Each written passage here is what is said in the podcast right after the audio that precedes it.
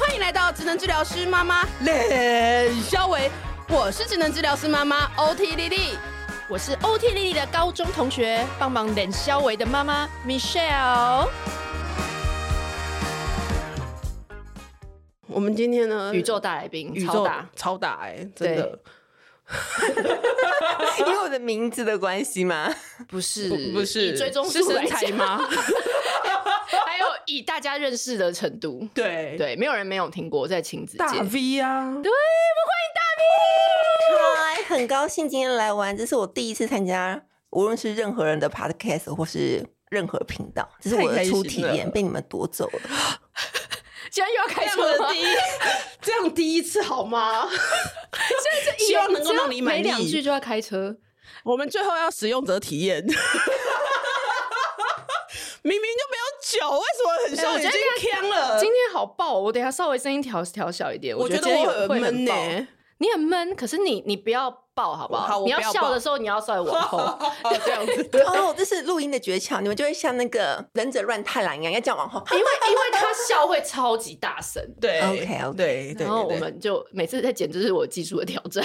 对，他说你可以声音一致一点嘛，你的声音输出可以一致一点。你都你的都很高，都在上面，都破掉了这样。对，然后有时候突然又超小，是哎，对我觉得，然后又超小。我们感性的时间。对，我想说在现在在哪里？我们不是就追求一个高山。低谷吗？如同身材一般。好了，好了，等下先讲，等下我们先讲今天开始今天要聊的，对大 V 的新书。我们今天很高兴的欢迎到内外兼具，真的真的真的真的真的真的，刚一看到本人就觉得超正，就是自带 spotlight 啊，自带 spotlight。我只能说你们都很正向，职能治疗师也都是很正向的。没有没有没有没有，大 V 刚刚那个鞋子，对，气场。铆钉，哎、欸，那个算铆钉吗？是啊，那个算铆钉吗？对吗？高跟，我常常都要控制住，不要用那颗鞋子打我老公的头之类的。哦，很难呢，很难，人生很难。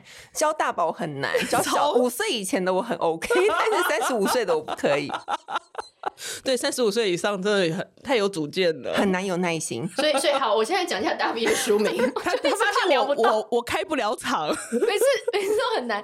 大 V 的正向教养实验副标是融合蒙特梭利、萨提尔，不打骂、不利诱，养出孩子的好习惯。对，那丽丽超有共鸣的这本书，对不对？对啊，你看我啊，你们看不到。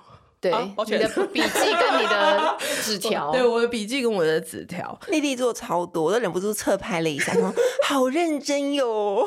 因为很多地方就会蛮有共鸣的。然后就像我们刚刚有稍微有点聊过啦，我一直就是当我生完小孩，然后开始接触这些教养理论的时候。就会发现，哎，那个蒙特梭利可能在历史上面的发展的那个过程当中，可能跟 OT 或许有一些概念上的交通这样子，嗯、就或者有一些共通性，因为很多的概念我觉得都蛮像的，所以我一直都很想要跟蒙特梭利专家们 聊 聊天，聊聊天，然后就是实际看一下怎么做，比如说有里面有一些概念啊，比如说呃，放手让孩子自己去做。哦，我们要去观察孩子做到什么样的程度，不要急着就一直先去教，然后，呃，比如说创造适合他的环境，让他去 doing 这些可以操作的日常生活的这些事情。我觉得这个都是一个很核心的概念，这样子。就是我自己觉得，在 OT 跟那个蒙特梭利，我我看的那些蒙特梭利的书里面，我觉得都是一些很共同的一些概念。所以我今天就是啊，大 V 自己说要来参加我们 podcast，然后我现在想说。砰砰砰砰砰！粉丝粉丝见面会，你很多动作哎，我这这一趴应该要把它录起来，好值得哦，好值得帮他放线动，对不对？他刚刚在双手放烟火，你们可以想象一下，还用手左手右手左手右手，然后蹦蹦蹦蹦。对啊，你要我内心，然后我就我我那个时候应该晚了很久才回你，是因为我心想说，哎，这是大 V 吗？这是是真的是那个大 V。我当时心里想说。靠，OT 对我已读不回，我问错人了。没有，他超长已读不回，他他对我们其实一般讯息也都是要就是也不是不是不是这种他 这种答案，然后然后说他要来，然后我是默默的就潜水在你们那个赖群里面，然后我就默默 follow 你的人，你知道那种被清点的感觉，就是。好、欸，而且你们要不要跟大家讲说，你们要去做一件很也是蛮疯狂的事？OK，那可以讲吗？我可以讲吧，我可以讲，可以讲吧，可以讲。我觉得超跳痛的，超跳痛。我我先跟大家自首一下好了。嗯，我觉得我在专业部分是很不错的，可是我在其他部分算是一个生活白痴。所以在这个月底的时候呢，我被一个 被一个节目邀约去参加他们的一个益智挑战活动。我那个当下，我的出版社就问我说：“大力，你有没有好朋友比较聪明一点的那一种？” 天啊，这这个问法太伤了。我就我就跟我的编辑说：“嗯，我这个人没什么布洛克朋友，如果要聪明的呢，就好像更困难了。”然后我就在我的那个名单里面找了找啊找，想了很久，就觉得说，我觉得工作上是一个叉叉师的人，应该是蛮聪明的吧。我就鼓起勇气想说。就是 OT 了，除了你以外，我也不知道可以找谁。于是我就邀请了 OT 说：“请问一下，你愿意跟我去参加益智大挑战吗？”怎么办？我负担好重，可因为我不是一个聪明的人。我这要说，想说不好意思说。你说，你说我抱错佛脚了。对，他是在专业上很好，但他也是生活上 怎么办？我们是一样的，怎么办？我会很锵哎，我们就会刚刚，我们可能很很快就 out，然后看大家聊天。我们就是去那边参加一次露营体验，怎么办？这是你的初体验吗？演出体哎，算是算是的。是 Q 我的第一次，还有做我们有做那种小来宾的，就是那种呃，这种卫教然后防疫啊那种一小段的那小段的一种。OK，那我们当天可以待在节目里多久，就要看你的表现怎么样嘞。我跟你讲，自从你讲完之后，我就没有去看那个节目，我认真的看了很多集 结果嘞，结果嘞。他们要从头站到尾啊！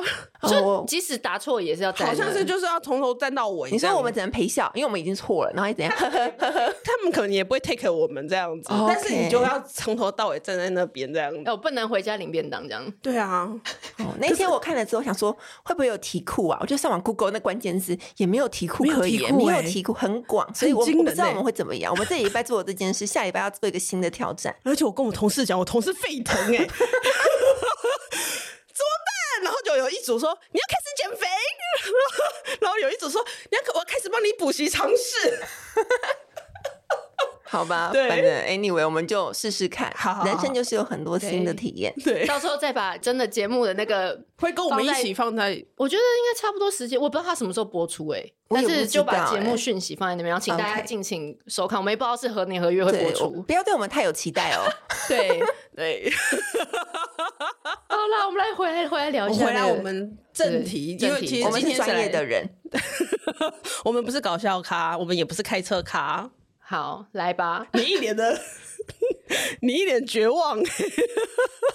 他是不是误会我？他会以为我很知性。然后大家看网络上的大 V 都说，我觉得大 V 是一个很有气质、很有知性的人。然后认识我现实就觉得说，大 V 就是个普通妈妈，然后会对我翻白眼之类的。对，他曾经有建立过这个人设，然后他就那时候我们在做线上课程的时候，还有粉丝回应说。他觉得在 podcast 里面的丽丽跟在线上课程里面教课的人是两个人不同的人，然后大家脸盲，还想说我们为什么要再找另外一个人来扮演那个线上课程的讲师？线上课程是傀儡，他控制你，你没有办法自由自在的。然后我就说没有，他是同一个人，他真的是同一个人。I know，有偶包啊，我们有偶包的。就是你要讲那些专业的东西的时候，你就一定要前言，然后中间语速很慢，然后后面你要讲清楚啊。然后就讲话整个都不像他现在对，对，好，我们回归到这本书，这本书，对对对。对。我觉得这个 V 式教养真的很有趣哎，你要不要说说看，你的 V 式教养融合了哪些东西？哎呀，其实我当时要写的时候，我那个当下心理负担是很重的，因为我想说，我每个东西都看了，然后我其实并没有特别的觉得我一定要在我的孩子上用怎样的教养法，因为有时候我们读了好多之后，会搞不太清楚这个到底是哪一派，而且他们彼此之间可能又有部分的关联是有一点重复的。嗯，对，所以那个时候 maybe 反正像红的就这几个。挂上去，刚好也都是我有认真研读过的书。没有，我太老实了吗？可以这么老实吗？等一下出版社会不会来信要求把从这一段剪掉？但是我好歹是有拿个正向教养讲师啦，所以我还是正向教养没错啊。对，没错没错。可是老实说，真的，我觉得访那么多来宾，我觉得真的是在根源，就是很多核心的概念是真的蛮类似的。我觉得就是核心思想，就是我们能不能够尊重孩子是一个独立的个体。嗯、那如果可以，成人就站在一个辅助者的角色来看，他在生活中有没有哪里是需要被我们协助的，而不是我们一昧的想要帮助他。嗯，或者一定要照着我们用好的方式。身为爸爸妈妈，我们最希望的事情一定是。小孩从来都不要跌倒，你不要跌倒，不要欧车，也不要受伤。然后你念书都考一百分啊，嗯、吃饭都吃三碗，长得胖嘟嘟，阿公阿妈看了都好喜欢。就是妈妈或爸爸，因为我们的小时候或是我们的原生家庭，让我们觉得在童年的过程是辛苦的。所以当有机会你拥有一个自己的 baby 的时候，你对他会有很多的照顾，很多的期望。如果可以，一定不会有任何的父母故意让我的小孩绊倒。故意让他去跌跌撞撞，我希望他一帆风顺嘛。嗯，对。但是我们知道不可能，因为他总是会在某个地方跌倒。嗯，但是我们有没有办法去尊重他在这个小小的年纪，只会遇到小小的挫折？假定你的孩子三岁，他不可能会遇到破产这种就是很 over 的状况。他能够遇到最大的挫折，maybe 就是隔壁的同学说：“妈妈，他不跟我玩。嗯”就是有很多小小的事情是要从小小的时候就开始练习的。嗯，大 V 在里面有各种各样生活上的练习，对，而且都还有照片，还有那个 工具工具的、环境预备说 明。我看到他那个刀组啊，背青刀组，你完全就是已经有讲过这个。有啊，我就是看他开团呐、啊。哦，我当时呃，哎呀，好害羞，这真的是我的读者，还跟我买团购。我我没有跟到，okay, 我没有跟到，但，但是我们那一次讨论的时候，刚好就是他在开团，嗯、然后我也很犹豫要不要在我的社群里面讲说，哎、欸，那个隔壁有人开团，因为因为你自己很爱那一套啊，就是你很喜欢这个概念，就是刀要切的断啊，你不要给他一个假的。啊，那个什么切蛋糕的那种，嗯，塑胶的，塑胶的，然后要切切不断，切到气死人。好，那你根本小孩到底获得什么？因为小孩本质上他们是透过很多的反馈来学会事情的。当他今天用一个嗯剪不伤手的那种塑胶剪刀，或是一个塑胶的刀子，嗯、他很难去切苹果，他很难去剪他的纸。嗯、所以很多的家长会跟我说：“大 V，我觉得我的孩子非常的没有耐心，他每次拿那个剪刀给我剪两下。”剪不破，他就给我大发脾气耶！是我剪不破，我也会生气。老实说呢，我人生中大概是到成为亲子部落客之后，某一天厂商寄样品过来，大家就寄了一组那个塑胶剪刀组来，我就想说，哦，我人生中终于遇到塑胶剪刀了，因为我里面会拿真的刀嘛。嗯，然后我想，那我剪剪看，剪剪看。嗯，我剪两下，真的是不会破哎！我就跟大家说，千万不可以买塑胶剪刀。哦，对啊，我觉得那个剪刀如果是真的要拿来做一般的用途使用，比如说。你带他做美劳，或者做一些真的要、嗯、你要 doing 的事情的时候，你拿一个对啊剪不破的东西，那到底有什么意义存在？就是孩子需要透过这件事情做了，立刻有成就感，他才可以他真的剪了，真的剪可以了。我剪了，它真的会变成圆形啊，变成三角形，他们就会有那个内在驱动力，驱使他继续剪，对，还想剪，对啊，要不然剪都剪不破，我光把力气花在控制那个剪刀上面，是到底要学什么？对不对？是啊，对，所以就很多。很多里面的那个工具都是你你很喜欢，像那个剪刀组，我觉得市面上真的比较少，直接就写出来也没关系。可是也不是你你也不是在里面全部都是讲。那种很特别的那些东西，嗯，还是很多很生活上的可以用的，在大人的衣柜里面，然后用一个那个那叫什么伸缩棒，对对对，再去插一个，那个小朋友就可以在下面掉了。就是我很希望可以推广的是，每个人都可以在家里就很蒙特梭利，因为你就是孩子最好的老师，嗯而家里是一个很 routine 的日常过程，孩子有很多每天可以练习怎么样好好照顾自己。那照顾自己的时候，就可以发展他的粗动作或者细动作。嗯，那我就觉得。哎，与其妈妈常会问我说：“大 V 哪一间蒙特梭利教室最棒棒？我好想去，我花八百 块送去我的孩子，每个礼拜去一次，就会很蒙特梭利吗？”我们都知道不是嘛，这样。对，OT 界也是，如果孩子要职能治疗，也希望他在家里有日常的练习，对吗？对啊，就是我们常常会讲啊，就是小孩来这边一个小时做一次治疗，做一次什么。可是问题是，妈妈、爸爸在家里，你是一整天的，你你要爸爸妈妈教会他看怎么看这个小朋友的这个附件的这个状况啊，对不对？就是只去那一个小时，或者是然后期待期待别人来处理这件事情，然后回家就又就会好，又原形毕露，那根本就不会进步啊。对呀、啊，像我就觉得你们很厉害一点，在于你们同时治疗了孩子在肢体上的动作以外，你们也帮助了很多的家长去理解他可以怎么样跟小孩在家里共处。因为你们有一些工具也不一定是很专业的，是家里可以有一些替代方案的，对吗？我们有一个蛮专门，而且我们会要求学生们都要做，就是从我们小时候就被，就是还是 OT 的幼苗的时候就会被摧残的事情，就是我们要做一个 modality。那所谓的 modality 就是你要去。你不是去外面买一个，比如说已经人家塞好的那个东西就回来用，而是呃，你要怎么样针对个案的需求，然后去做一些调整或变化。不管是手伤的病人，不管是中风的病人，不管是小朋友写字的辅具，哈，做一些比如说打球或事情的辅具，或者是一些呃精神科的病人，他可能想要做他自己想要做的事情，可能很容易就把衣服弄脏。那怎么样帮他？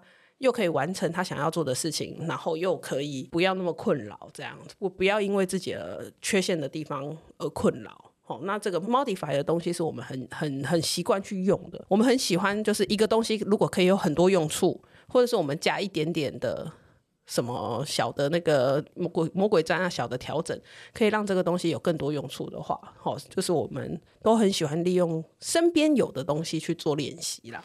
我觉得用身边有的东西做练习是一个很重要的概念，嗯、因为当你每个东西都要特别去买过来的时候，第一是你会有经济上的负担，哦、第二是这个东西大家就会说，这可以用一辈子吗？我们都知道不可能可以用一辈子，但是家长都很喜欢问，可以用一辈子吗？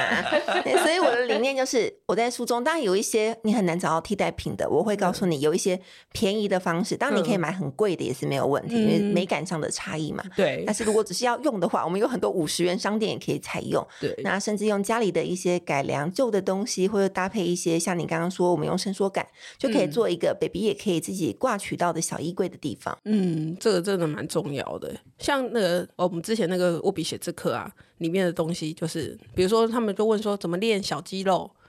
那我知道外面也有一些那种专门的玩具或教具，他去练习这个东西。可是我们就说，就是你在家里就是玩那个叫什么，让小朋友自己做家事，夹袜子啊，夹手帕那样子，嗯、那个其实就是一个很好的练习。所以我也很同意你说那个家就是最好的教室，然后你要让孩子去做这些家事，就是设计过的活动这样子。对，我觉得生活中有很多设计过的活动。第一点是，你可以跟孩子在日常生活中自然而然的相处在一起。嗯，假定你在晒衣服好了，你可以请你的孩子，嗯、第一月你的孩子可以协助袜子的配对，他可以考验他的、嗯、呃眼睛手眼配对、啊，对颜色配对的部分。嗯，那再大一点的孩子，你可以请他帮忙夹袜子。嗯，就是拿晒衣篮开始动他的那个两指前的部分，对，锻炼他的小肌肉。对，那再更大一点孩子，他可能可以帮助更多的事情。可是我觉得这些事情。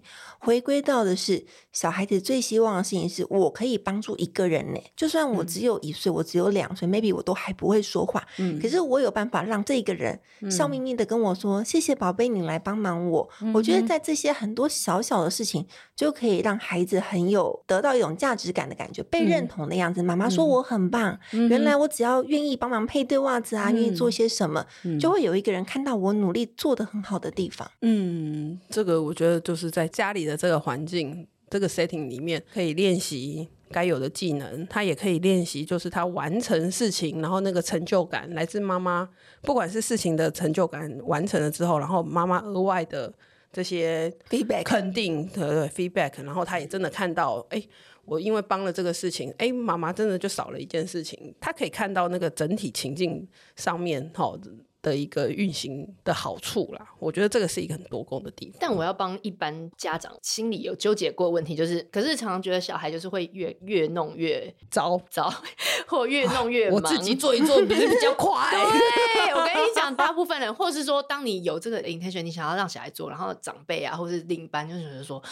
就是一个一件那么简单三分钟就可以搞的事情，我们就要搞搞搞那么久了，然后收拾他的残局，然后怎样怎样，他也弄不好，然后小孩怎么辛苦了，这种时候你要怎么调试？我完全可以理解。身为一个正向教养的教主呢，我要跟你说，我的身边的人，我有一个不正向的婆婆，跟你们家一样，会照三餐想给她吃零食，喂她吃。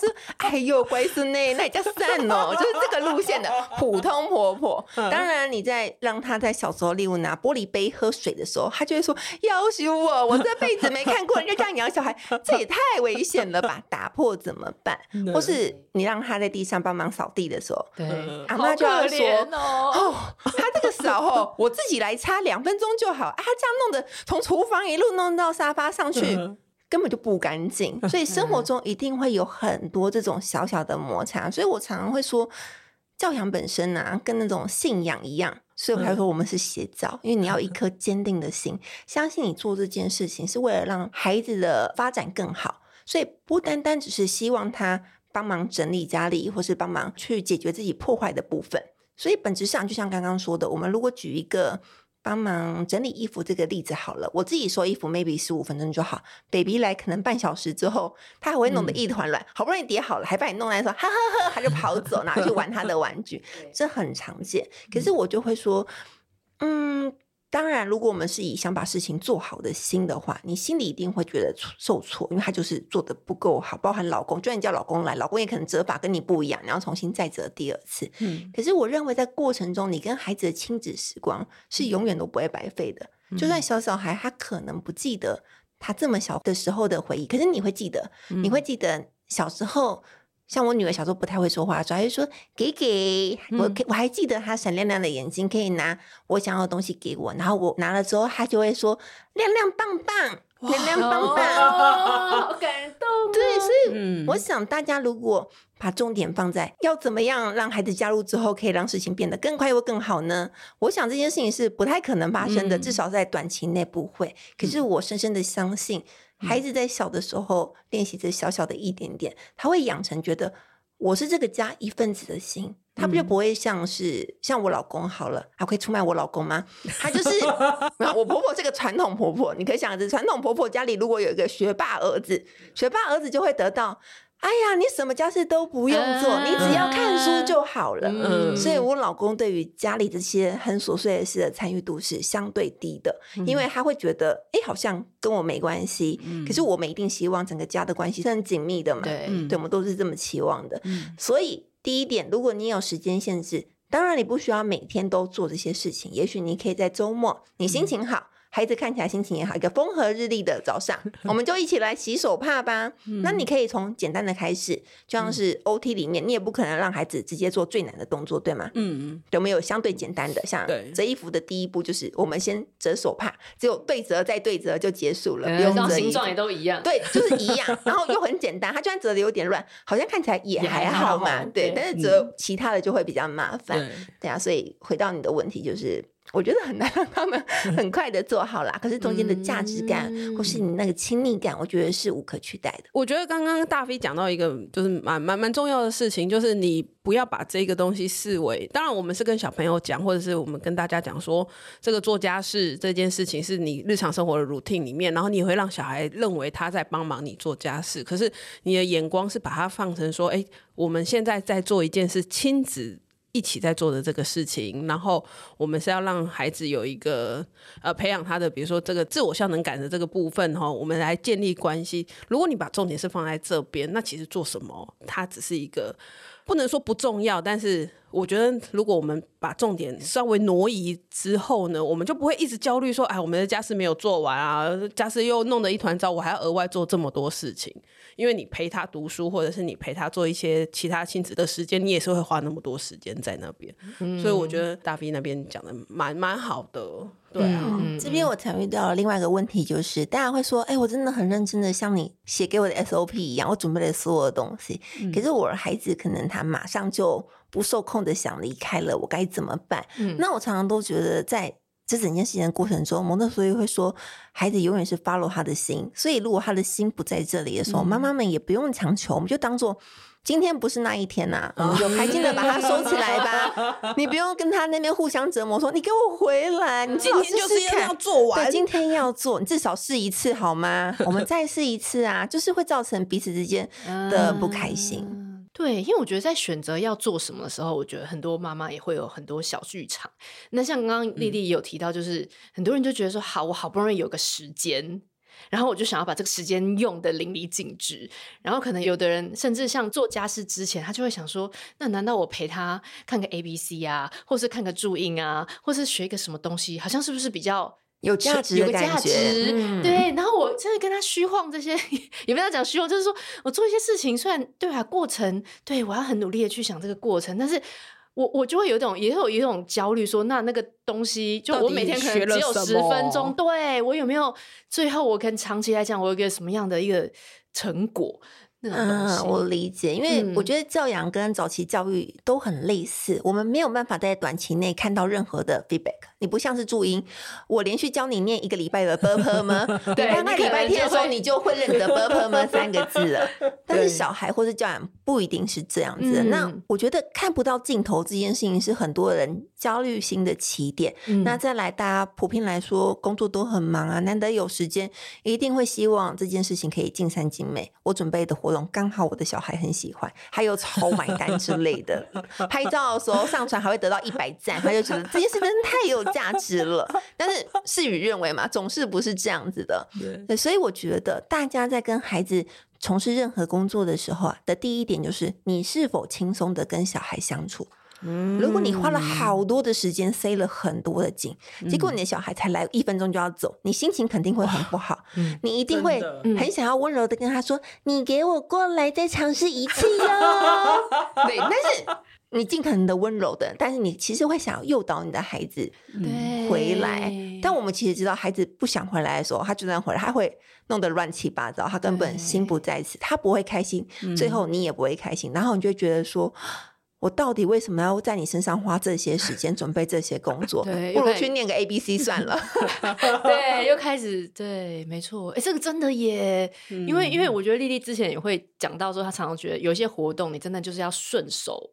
顺势而为，顺势而为，对，你马上就比你专门特地去天时地利的，你都自己先累一半，然后再在处理这个事情的时候，你就你就没有那个余裕说欣赏他的要跟不要。对，理解这个部分，我们觉得说，嗯，工作一个很重要的点是孩子所选择的，因为很多时候是我们准备了一个托盘，放了我觉得很棒的工作给他，孩子就会看了两下就呵呵的跑走。可是呢，你可以发现。假定你在洗菜的时候，baby 可能会过来说：“妈妈，你在干嘛？”嗯，你趁机就可以邀请他，你跟我一起洗菜吧。你可以帮我剥叶子嗯？他永远要做别人在做的那个。对，他想要跟你在一起，嗯、就是小孩其实。呃，我们会说亲密依附的关系，他就是想要知道，跟想要跟他最喜欢的人在一起，做一些他觉得很酷的事，是大人的事哦，不是那个 baby 的剪刀哦，不是那个 baby 的，对，不是那个 baby 的，是大人的盆子很大的那一种，我想要大人的，对，所以我们虽然会说，某人所以希望我们提供孩子适合他们小手尺寸的用品，但在我本人的实践上的时候，我觉得这件事情如果有很好，但没有，你可能也可以。不用强求，先从你手边的生活上做起。你生活中一定会有很多时候会发现，透过你的观察，你会发现你的孩子喜欢跟你做什么。嗯、是不是每次你在煮饭的时候，他就会很好奇的来问妈妈这是什么？你趁机就可以跟他介绍米，这是一个触觉体验嘛，可以认识米。嗯、米在洗的时候会从比较浓郁的白色，慢慢的变得越来越清澈。嗯、所以我觉得，希望大家都可以在日常生活中。在孩子注意你的时候，只要多花一点点的力量，嗯，来做努力就可以了。嗯，你你在做事情的时候，让个位置给他。对，如果你愿意给他一个小位置，嗯、就像我以前常常跟我女儿一起洗米，她真的就还很喜欢关于水的所有工作。嗯，哎呀，有个米啊，我洗它的时候会沙沙沙，水还可以泼的到处都是，我觉得真的是太好玩了。我每次呢。平常我们都只煮一杯米，如果他来洗，我必须煮两杯米，因为洗完就会少掉一半以上的米。对，所以如果你愿意，你可以替他准备一个小小的盆子，在你的中岛或在你的餐桌上，给他一小匙的米，然后搭配一些水，说我们一起来洗米吧。然后洗完之后，把他那个好不容易洗好的那一小匙放在电锅里一起去煮，就可以跟他说：“谢谢 baby 今天帮忙洗米，我们等一下会一起开动哦。”哇，这个真的是我我我也让我儿子在那边洗米。也会剩一半吗？还好，还好，我有准备一个超大的，OK，那个箩箩筐这样。子，就是要要弄出去也很难，这样子，很难这样子，然后就让他真的就直接在那下面这样子洗。那我们比较采取说，就是你剩多少我们就吃多少，我们就吃多少，如果没有了就当做减糖是吗？对啊，就就没有了，为什么那么少？哦啊，就你就弄出去了。这也是一件蒙特梭利推荐的事，因为我们不能打骂或惩罚孩子，他必须透过后果，自然后果，自然后果。洗米，如果你很粗心，你很粗鲁的把东西都剥走了，最后就会剩很少。对，但是这个有的时候也很挑战我自己的那个、嗯、那个，因为我们也会给他洗菜啊，嗯，然后就不太会挑嘛，或者是一开始不太会挑，或者有一些烂烂的啊，或者是很粗分辨不出来的，嗯、然后吃到我，我真的是觉得我下去炒的时候，然后我就觉得这个黑黑的，这个黑黑的，怎么没拿起来？怎么没有拿起来？然后我对那种黑黑的，我就会觉得啊。很难的，要，因为我读者也很常跟我说，大 V，我搞不懂这后果到底是给孩子还是给成人的。有啦有啦，有有把我训练可以就是吃，就我就想说没关系，这个高温加加热过了，高温加热过了，除菌了除菌了，可以吃了可以吃了。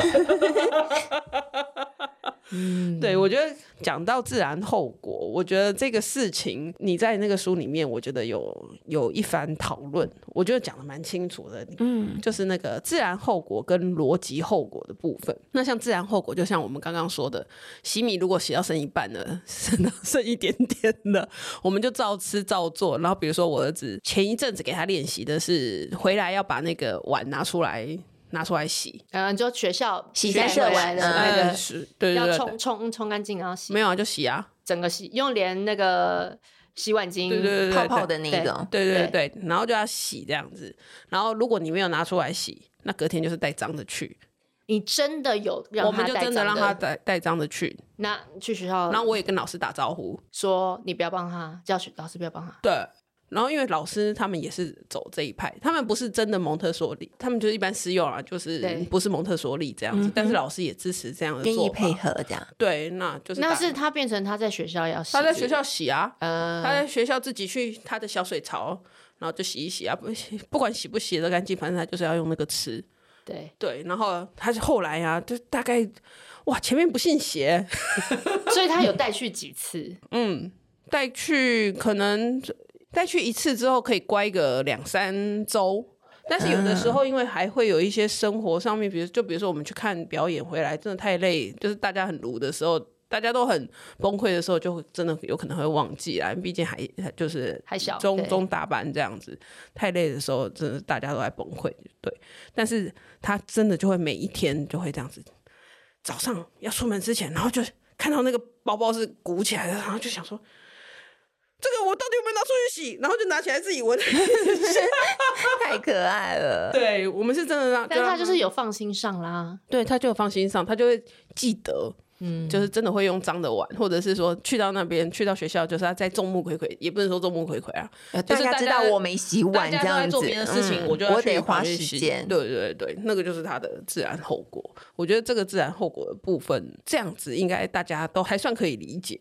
嗯，对。可是我觉得逻辑后果的部分，是不是你可以？我觉得啊，逻辑后果很难的一点是，你要怎么样设计你的逻辑后果，或是所谓的。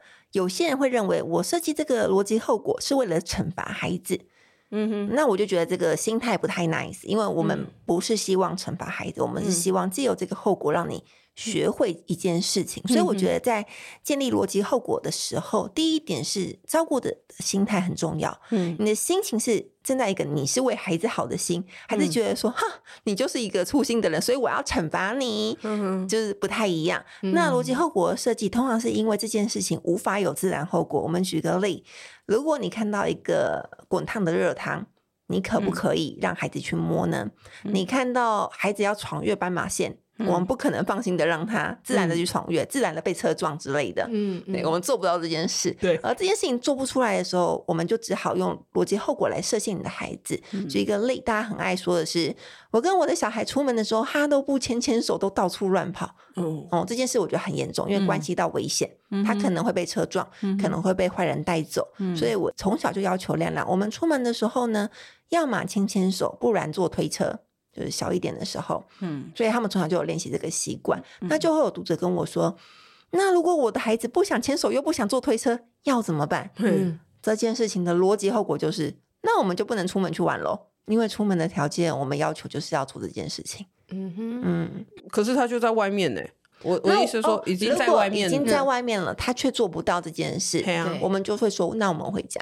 马上回家。哦、嗯，可是这件事情也是很多家长做不到的。你会觉得说，我都出来了，我都出来了，我花了一个小时带你来这个公园，我们已经讲好了，你不能推小朋友哦。如果你推小朋友，你动手的话，马上回家。妈妈觉得就要回家。我们出门之前一定会这样跟孩子深深劝导，嗯、希望可以恐吓他，千万不要犯这件事。嗯、但孩子通常会犯，这时候妈妈就会心里很苦恼的说。我再给你一次机会哦，你如果再推掉他，我们就要回家哦。对，所以你的逻辑后果，嗯、最终到底是不是后果？后果应该是他一犯了，你立刻做，这会有一致性，嗯、然后也让这件事情成为你们家的规矩。嗯，是这件事情总是的反馈。嗯、但如果你 always 跟他说，妈咪再给你一次机会，而且很多时候也不一定是只有一次机会，你会看这个轻重程度。嗯、如果只是那个轻轻推一下，你又觉得。好像好像还好吧，对方没哭啊。好像孩子之间碰撞是难免的，你让你的规矩很不明确，对，所以逻辑后果的设计就是针对那些无法让孩子自然体会的事情，而我们去设计出来的。嗯哼，嗯，我觉得你刚刚举的例子还会牵扯到你后面讲的一个概念，可是不过我觉得回到前面来说，我觉得你提到一个很大的重点是，其实这件事情这个逻辑后果是。我们在出门之前就已经讲好的，不是当场在那边，哎，突然发生这件事情，我根本就没有想到，然后我就立刻立刻就讲了一个什么，就好像我觉得我决定怎样就怎样了。嘿嘿嘿，逻辑后果或者所谓的规矩的制定，一定是要先讲，你事前先跟他约定好了，确认好你们的后果是怎么一回事。嗯，那如果他很小的时候，我们也可以透过每一次都这么做，让他理解这件事情就是。这个东西的后果，嗯嗯嗯嗯嗯，对啊，先讲了，才不会让人家觉得说啊，你就是在那边 keep more 卖，对，有点像恐怖情人。我今天心情好没关系，我今天心情不好，你只是这样摸我一下，我就觉得不可以这样子。对，所以这个这个逻辑后果就是要在事前先去约好约法。那我要我就要一般妈妈发问，那有一些状况是你之前没预料到，然后到现场还发生的，该怎么办啊？如果是这个状况，假定我孩子从来没打过人，第一次去公园。我也不认为我的孩子是那种会把别人推倒的人。如果他一旦推倒了孩子，我觉得先过去，因为推倒别人是一种受伤。第一件事情，我们要先示范如何关心那个被推倒的人。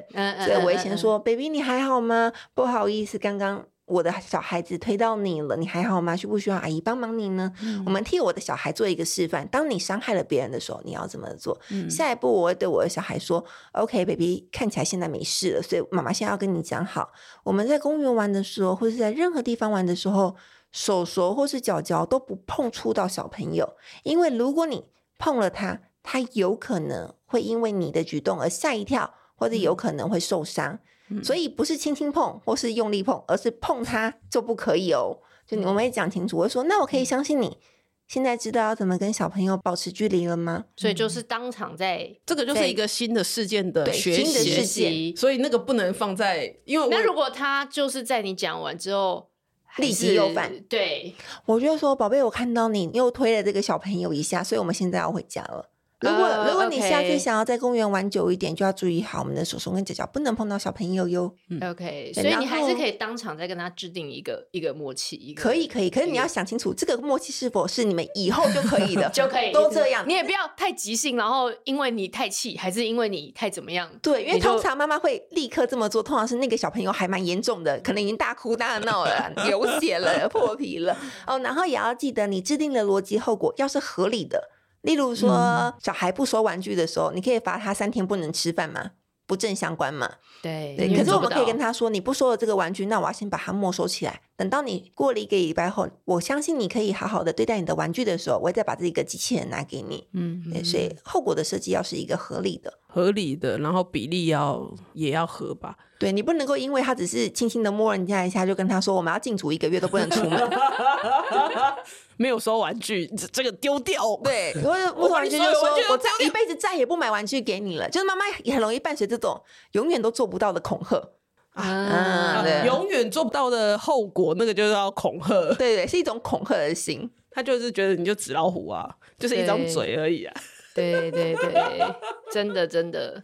就我们之前有讲过啦，我们以我 OT 的角度来说，我们就会说这个是呃制定行为约定。然后如果你的那一个处罚，就是比如说，好，这个是最后一圈的，或者是你刚刚说的那个什么。哦，那我们就回家，我们以后就再也不要来这边玩了。这些做不到的这个处罚的话，那个就是做不到的约定，那就会让你整个这个约定就很容易就失效，会失效，因为他不知道是真的或是假的。嗯、我的妈妈今天跟我说这个不可以，可是不一定是真的哦，因为他可能明天又突然可以，因为跟我关在家里，他觉得头太痛了，一定要带我去公园玩。通常妈妈都是自己做不到，所以我觉得很多时候，嗯，再回到读者常常说的，他们会说。大 V，我觉得我的孩子真的是恶魔宝宝，哎，他真的是不可能做得到的。但是很多时候，你回去看大人的行为，你会发现是家长做不到。嗯嗯嗯嗯嗯嗯。然后我刚刚其实有听到一个，我觉得你们聊到一个也很棒的点，就是你要讲的很清楚，就是说，比如说你要制定这些规范或这些约定。刚刚我觉得大 V 在讲的过程，你就会试着把它很具体的讲得很清楚，因为我觉得很多冲突的当下就是。大人就会觉得说，以我的标准，我觉得你就是不可以跟人家吵架，嗯、不可以弄别人。但是这个东西其实常常是对小孩来讲是很抽象。什么叫做弄别人，或者是什么叫做不合作、嗯、不分享，然后不就是有很多很抽象、抽象的概念。概念，然后你如果你不乖的话，我就要乖，那乖到底是怎样？或是弄得一团糟，或弄得。呃，乱七八糟，换不干净。对。然后，可是这个东西对他来讲，什么叫做乱七八糟？什么叫不干净？真的很乱。对。对，因为很多时候，像我总是觉得我的桌子也还好啊，那也还好。工作就是这样，乱一点的创造力更高。对，但是收干净我还找不到。对，但是可能我身边的其他同事就会觉得我的桌子太乱了。但是每个人对乱的定义其实不太一样。如果你在不影响他人的时候，其实是很个人化的。所以我我们都会说，像嗯。家长常常遇到的另外一个问题是，我们通常对越小的孩子有越大的爱跟包容心。嗯、我们通常不会对一岁以下的孩子多么的生气啦，就是他通常做什么事情乱吃东西，我们都会允许他。但如果今天你的孩子已经四五岁了，捡了地上的石头要放到嘴巴里，家长常常第一时间就会说：“嗯、哦，不可以这样子，你到底听不听得懂？石头不能放嘴巴，你都五岁了。嗯”我们对越大的孩子的。包容心跟耐心是比较低的，嗯、所以对越小的孩子，我们很有耐心的时候，你可以给他很清楚的规范。嗯、反而是越大的孩子，一定会理解说，哦，我的妈妈 always 说不可以吃石头这件事，嗯、所以我们就可以不用常常叮咛他这个状况，嗯、我们可以放的宽一点。条件可以设的比较松一点点，所以就像是你刚刚说的，条件是否明确，也是对一个刚开始建立规矩的孩子很重要的一件事。嗯，不要弄别人，怎样叫做弄别人？就像是打人这件事情好了。有人觉得我就是拍拍你而已，拍拍你，不是真的想要跟他牵手啊。好像对方没哭就不叫打人。我们打不打人，第一是对方哭了没有，有没有生气这件事情来判断。所以像我就会直接说，我们手手跟脚脚都不摸到人家，就是够明确了，就是不能摸到。这就是你的标准，这就是你想要跟他先有一个默契，是这样子。对，我觉得是这样，因为我觉得。妈妈一定是最了解自己小孩的那一个人。你的小孩如果是一个惯性出手的人，你妈妈一定也知道，那你就知道你的规矩可以设得更在哪里坚定一点。那如果你的孩子总是很温柔型的，你也不会刻意跟他说你不能碰到别人，因为他自己本来就很害羞，他连人家要跟他一起玩，他都很害怕人家碰到他，跑回来 说妈妈他碰我。对，但有一些孩子就是你已知他是一个比较冲动性的孩子，他很可能一言不合就会很想要动手的那种孩子，你可能就可以跟他说。妈妈理解你会不开心，你不开心的时候你可以大叫。像我家就是觉得说、嗯、，OK，你可以大叫，但是我们不能动手哟，因为动手就是打人，嗯、就是不 OK 这样子。嗯，嗯，你可以明确的告诉你的孩子，你知道他在哪里不擅长，那我们就帮助他，嗯、因为你要他很生气的时候没有办法打人，或者没有任何的发泄方式的话，他那股气会没有地方可以出，所以我觉得大叫或是跑来找妈妈都是一种好方法。嗯，你要给他另外一个解法，可以去做这件事情，有点选择，有一个选择。嗯，我们期望，应该是说，我总是会说，我们期望孩子并不是不犯错，而是他下一次可不可以做出一个更好的选择。嗯嗯，嗯，对，这也是你们一直在讲，你们会 role play，对不对？你们会可能有一些角色的一些，让他知道可能有别的应对的方式。哎、哦欸，不过那个 role play 比较不适合在这边去做这个。我我觉得比较可以呼应的是，比如说很明确的让他知道规范到哪边。像我儿子以前，因为我儿子就比较大只，就是那种，对，他就是百分比就是九十九的那一种，啊、就是就是明明就就是一岁半，然后那个现在亲子馆不是都是有两岁以下的专区、啊，他都不能去，是不是？他冲进去，然后那个姐姐就会在门口说你不可以进去，然后我直接，然后我就要跟在后面说没有没有没有没有，他只有一岁，他只有一岁，对，所以然后我儿子又那个时时候又很热情，然后也不知道轻重嘛，所以就会就是本来要摸人家的，然后就很容易就很像推到别人这样子，就看起来比较粗鲁，所以我。像我们在讲说，哎、欸，不要摸，或者是我也不会说到不要摸，我就会直接带着他的手，让他感受到什么叫做轻轻摸别人，就是我我有点像是拉着他的手，然后去这样子告诉他，这个叫做你觉得轻轻，这个叫做温柔。嗯，所以我们我们后来我们就是这样子一直重复的这个轻轻跟温柔界定那一个。到底那个力道跟那个感觉是什么？对对对对对，我也常常会跟小孩在家里做类似的练习。我会说：“哎、欸，你可以示范轻轻的摸妈妈的脸吗？”嗯、他如果摸的很好，我就会说：“宝贝，摸的真好，你好温柔，你今天很温柔的对待我的脸脸呢。”对。对，就是让他认识这些虚幻的形容词，就是这个什么叫轻，什么叫轻，什么叫重，什么叫温柔，什么叫很粗鲁哎，这样子。通常我们给孩子这些训练的时候，我们可以用很对比的两件事情，像是冰冰的跟热热的，嗯，用力的跟轻轻的，他们会更好理解妈妈的轻轻的或者妈妈的太用力大概是像怎么样，或是什么，对对，一个对比的方式会更好理解。对，就是真的是让他们去动手操作，或者是说带着他带。着他去感受那些东西，嗯，而不是就是指望说啊，你已经长大，你怎么都还还不知道。轻重，啊，因为就真的没有人 告诉我轻跟重是什么啊，所以很多事情都要从小时候就有很多的练习开始。对，如果你从来都没有告诉你的孩子什么叫做轻，什么叫做重，他到五岁的时候也不会突然间理解何谓轻重这件事一样。嗯，就蛮冤枉的。嗯，对，他心里可能觉得黑人问号。我三岁的时候也这样，我四岁也这样，没事哦。五岁的时候这样，妈妈就突然间就说我不知轻重，都五岁了还学不会之类的。对对对对对，对啊，就是还是很多。我觉得你们都是示范了，说很多时候状况发生，你们还是会去跟他讨论，就是说他自一来是他自己的感受嘛，然后二来是让他练习，在这个过程你可以有什么策略，然后再来你也会示范那个同理给他看，嗯、而不是说在第一当下就是你自己的情绪已经 hold 不住，让他小孩就已经很害怕，或者是就觉得你你现在等一下说的话都是为了。因为你现在被送，对，对，就是整个就是会很难。我觉得你再怎么后面想要讲的长篇大论，他都听不进去啦，都没办法了。对，对我常我其实常常也觉得，我们不一定需要讲很多，但是成人做很多很重要。嗯、因为教育这件事情，并不是我一直跟你讲，嗯，你就会吸收的进去。教育很多时候是要。做示范的，嗯，像我常常举一个例子啊，但大家看不到，但我可以在这边给你们看。我们在正向教养的时候，有一堂课，老师就说我们要做一个心口不一的案例，我们就这么做，嗯、我们就说摸脸颊，摸脸颊。当你讲的跟做的不太一样的时候，对，就算我跟你说我要摸脸颊，可是因为我做了这件事情，对，你会很 confused，今天到底是要摸脸颊？或是摸鼻子，对所以当成人跟小孩相处的时候，其实常常都是很不一致的。举个例，我们会说：“不要再大声说话了啦！”成人要孩子小声的时候，自己却超大声的说话，太吵了。对，太吵了，你就不能小声一点哦。就是成人很容易做出很反差的事情，所以因为成人会觉得他这么吵了，我如果很温柔的跟他说：“他听不到，请你小声说话。”我们下意识的预设。他绝对不会听到，到所以我们会选择更大声，嗯、但是却跟他说，请你小声。嗯、我觉得在小小孩的心目中会觉得说。什么叫做小小声呢？嗯，什么叫做小小声呢？我比你小声很多了，我比你小声很多，你才小声一点吧。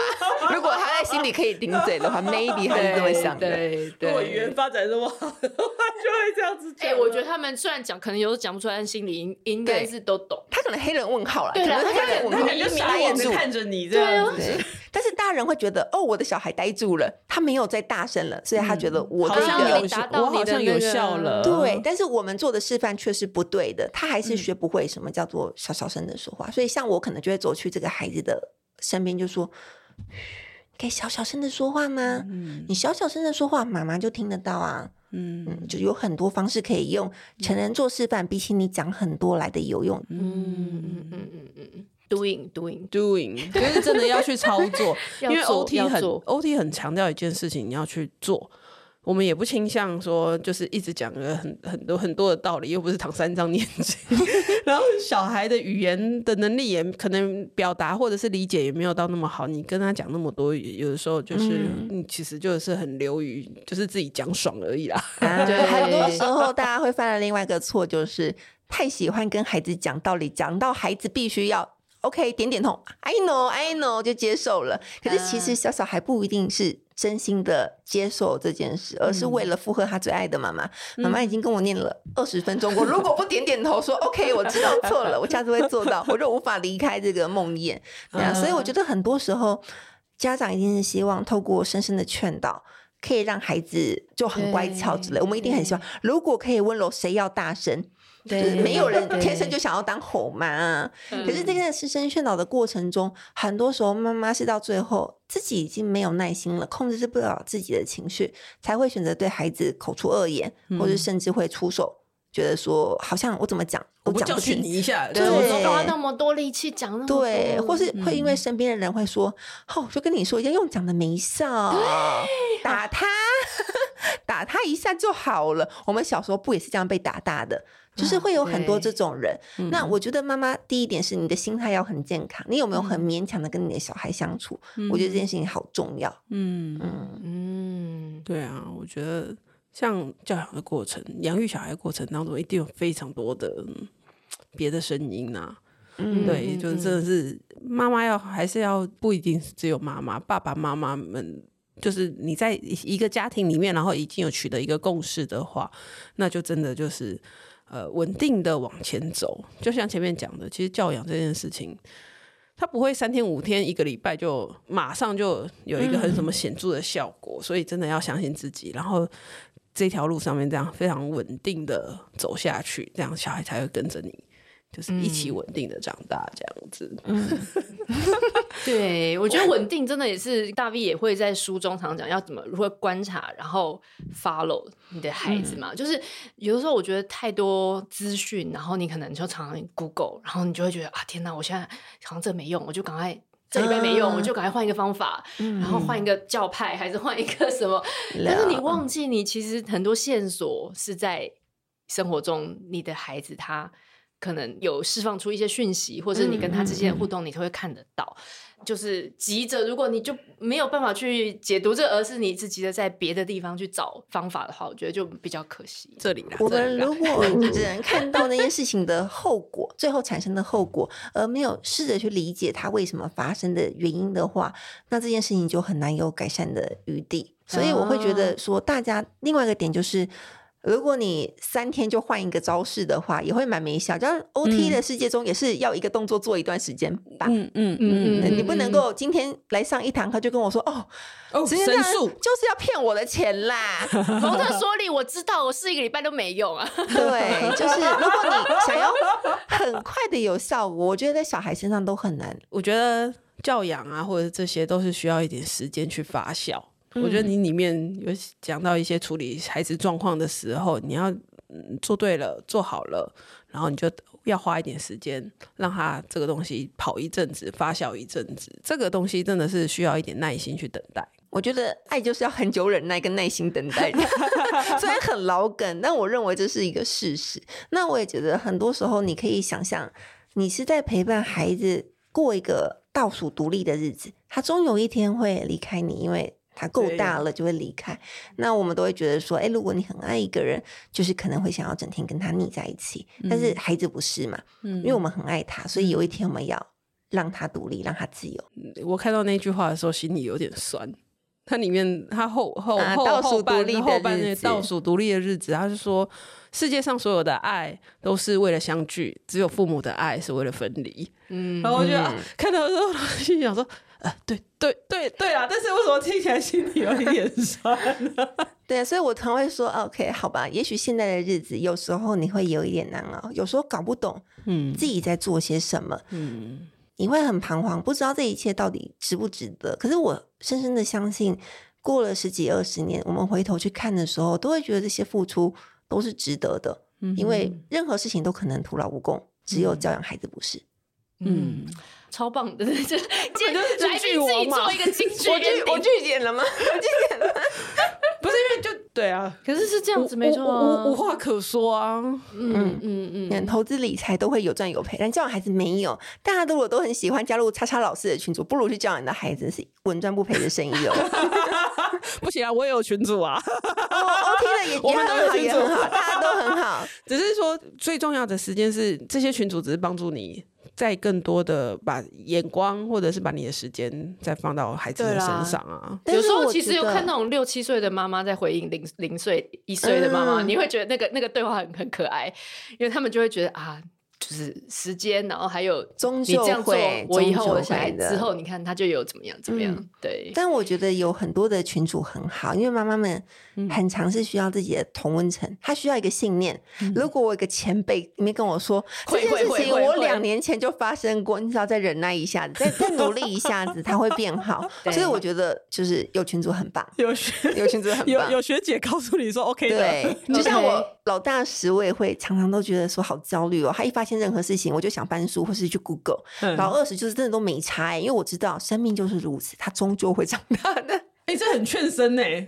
我突然就被劝生到了、啊啊。我觉得老二才可以重新好好的享受照顾小孩的乐趣，因为老大他哭的那个当下，你只会很担心他是不是不舒服。哦、可是老二他如果因为翻身翻不过去哭了，你就想说他就是因为还小嘛，他再过一阵子，他终究会可以过得去。你这样两个是差多少？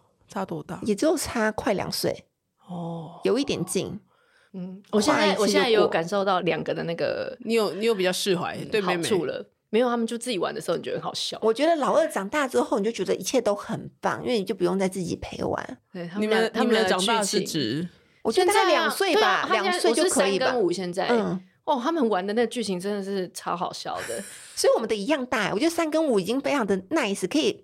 像人一样的沟通了，两岁是稍微可以那个小的陪他弄一下，但还会吵架。对，而且三岁力气也到一个，就是如果他们真的要打架，互相互相不会马上有一个人马上就受伤。对，他有他有一个抗衡，所以我觉得不错。以上提供给 那个准备计划要生二宝的，而且你们刚刚讲那个有点有点感伤，就是说他小孩会离开嘛。但我我我个人是想要就是 echo 一下，因为等到他们再生小孩的时候，他们就会回来找你了。可是我就绝对不会帮他带的，就算我是蒙特梭利专家，我也不想要带孙子哟。没错，就是虽然我们我们我们没有要帮他带，但是他终究也会在某个人生的 point，他会理解，你知道吗？对，他会理解这些东西，就像我们现在也理解我们的妈妈，或是。以前对我们，你知道吗？各种翻白眼，现在就觉得对我懂了。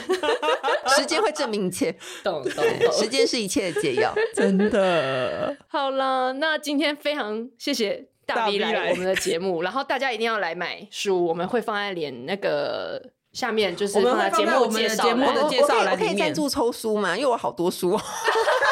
唐唐唐三寄给书商寄给我一小箱那个赞助书，来来来，那我们今天就开放呃两名，可以可以。开放两名。两名，然后你要来那个我们规则那个活动规则会放在节目介绍栏，对，那大家就是能够来参与这个活动，分享把这一集分享出去，让更多人知道大 V，那我们就可以来抽大 V 的签名书，OK，是签名的哈，可以可以，我还可以写小短句哦，好好好，因为我有看到你说你跟你小孩讲说。好险我取名叫大 B，笔画很少，笔画很少，世界上最好的签名。对啊，你看 O T 丽丽要签几个字啊？OK，你是不是只想写 O T？不行不行，他还是要写他的丽丽。对，好啦，谢谢谢谢谢谢谢谢你们。喜欢今天的这集吗？请记得帮我们订阅频道，这样就能每周自动收到新故事的通知喽。听完有心得，想跟我们直接聊一聊，也可以加入我们的 LINE 群，请你打开 LINE 搜寻 OT 丽丽，就可以找到我们的群组喽。也欢迎帮我们在 Apple Podcast 上面留言评分，让更多人能够搜寻到这个节目。你也可以追踪我们的粉专 OT 丽丽当妈妈，每周我们都会提供关于小孩发展、爸妈的情绪支持、各种心情点滴的文章哦。当然，如果你自己有很棒的故事想分享给我们。也欢迎私讯投稿到我们的粉专，我们也会不定期念收到的粉丝心得，还有约粉丝来录节目哦。最后，如果你觉得某一集你真的笑疯或哭得很痛快，请一定要分享这个节目给你的好朋友听。你的支持就是我们做下去最大的动力。育儿的路上不孤单，有我们陪你。我们下周再见。